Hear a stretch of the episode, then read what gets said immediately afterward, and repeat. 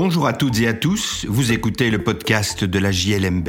Je suis Patrick Henry, avocat et rédacteur en chef de la revue Jurisprudence de Liège, Mons et Bruxelles, aussi appelée JLMB. Dans la revue, tout comme dans ce podcast, nous commentons principalement des décisions de jurisprudence prononcées par des juridictions des ressorts des cours d'appel de Liège, Mons ou Bruxelles.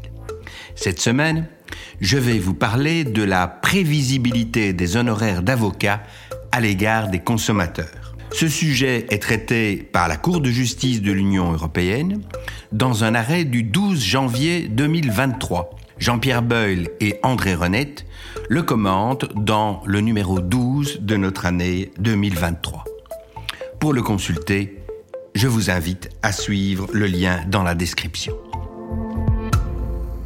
Le litige prend naissance en 2018. Un client prend contact avec un avocat lituanien et va lui confier successivement la défense de cinq dossiers. À chaque fois, un contrat d'honoraires va être convenu entre les deux parties qui prévoit une rémunération selon le principe du tarif horaire, un tarif de 100 euros étant annoncé par l'avocat.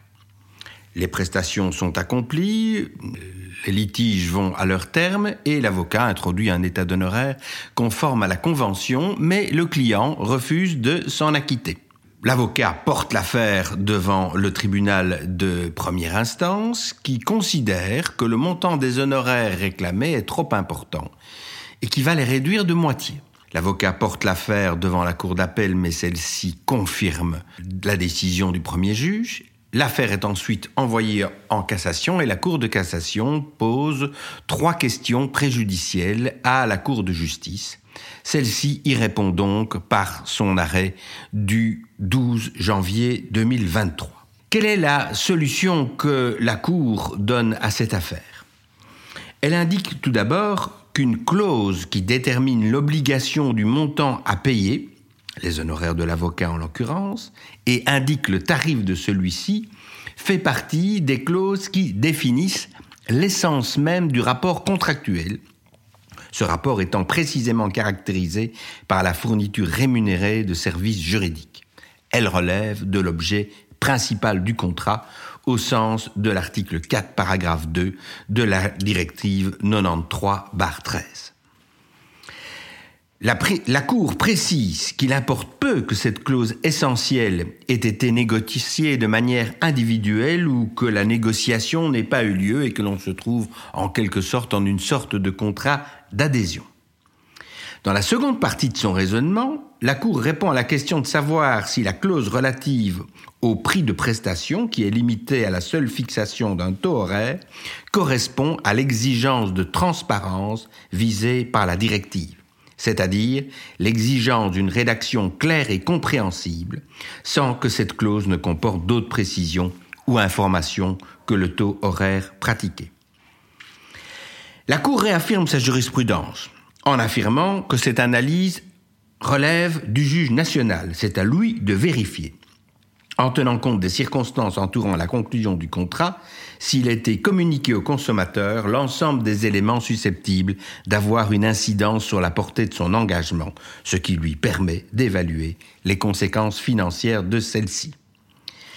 Un considérant de l'arrêt, le considérant 40, est particulièrement important.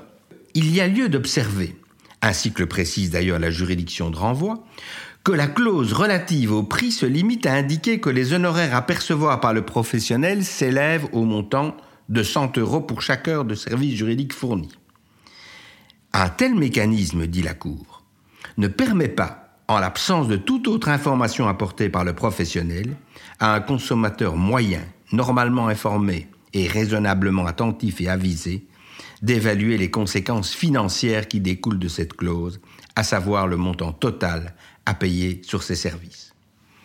La Cour ne va pas jusqu'à exiger un devis judiciaire. Elle ne bannit pas du champ contractuel le tarif horaire, par exemple, au profit d'un forfait.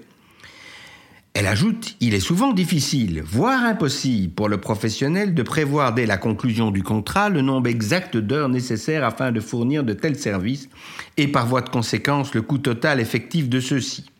Toutefois, S'il ne peut être exigé d'un professionnel qu'il informe le consommateur sur les conséquences financières finales de son engagement, qui dépendent d'événements futurs, imprévisibles ou indépendants de la volonté de ce professionnel, il n'en reste pas moins que les informations qu'il est tenu de communiquer avant la conclusion du contrat doivent permettre au consommateur de prendre sa décision avec prudence et en toute connaissance, d'une part de la possibilité que de tels événements surviennent, et d'autre part des conséquences qu'ils sont susceptibles d'entraîner concernant la durée de la prestation des services concernés. Voilà. La Cour n'exige pas que le professionnel prédise l'avenir, mais l'information qu'il donne au consommateur doit comporter des indications permettant au consommateur d'apprécier le coût total approximatif de ses services. Je n'irai pas plus loin parce que dans ce cas-ci, euh, c'est le droit lituanien qui s'applique et le droit lituanien comporte des différences par rapport au nôtre. C'est ce que nous allons voir dans un instant.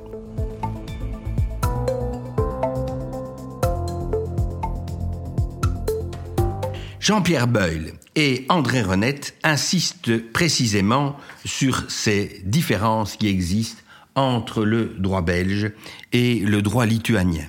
Chez nous, la question du manque de transparence n'équivaut pas à une clause abusive. Ce n'est pas le cas en droit lituanien et c'est donc une différence fondamentale. Chez nous, il faut apprécier le caractère abusif de la clause au regard de l'entièreté de la convention et donc pas se contenter de constater qu'il y a eu un manquement à l'obligation de transparence.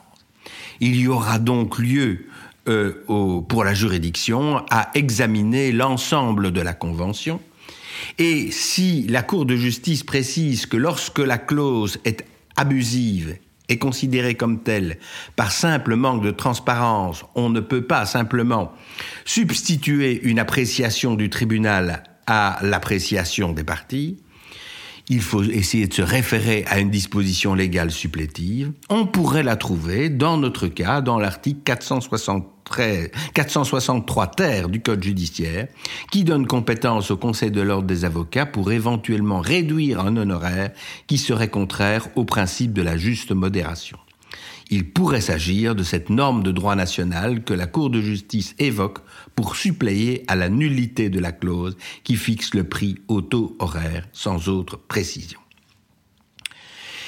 Conclusion, et c'est là qu'aboutissent Jean-Pierre Beul et André Renet, on peut retenir de cet arrêt que la seule mention dans l'information que les avocats donnent aux consommateurs sur la méthode d'honoraire au taux horaire ne peut être pour qu'elle soit claire et compréhensible, limitée à la seule mention du taux, mais que, à l'égard de, de ce consommateur, il faut aller plus loin et lui indiquer, sur la base d'une expérience professionnelle, qu'un tel dossier, dans telle manière, donnerait lieu à minima à tel nombre d'heures ou à un tel budget. L'avocat devant s'engager à terme échu à facturer des états intermédiaires au taux horaire de manière à rassurer la relation financière entre le client consommateur et son avocat. Il faut que le client puisse, au fur et à mesure de l'évolution des prestations, suivre celle-ci de façon à vérifier que cela reste dans ses prévisibilités normales. La nécessité d'adresser des provisions régulières est ainsi particulièrement soulignée. Pour être clair et compréhensible, nous devons relever ce défi d'exigence de transparence, conclut André Renette et Jean-Pierre Beul.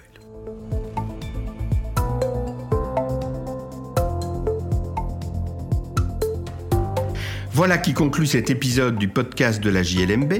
Je remercie Jean-Pierre Beul et André Renette pour leur article, qui, je le rappelle, figure dans le numéro 12 de notre année 2023.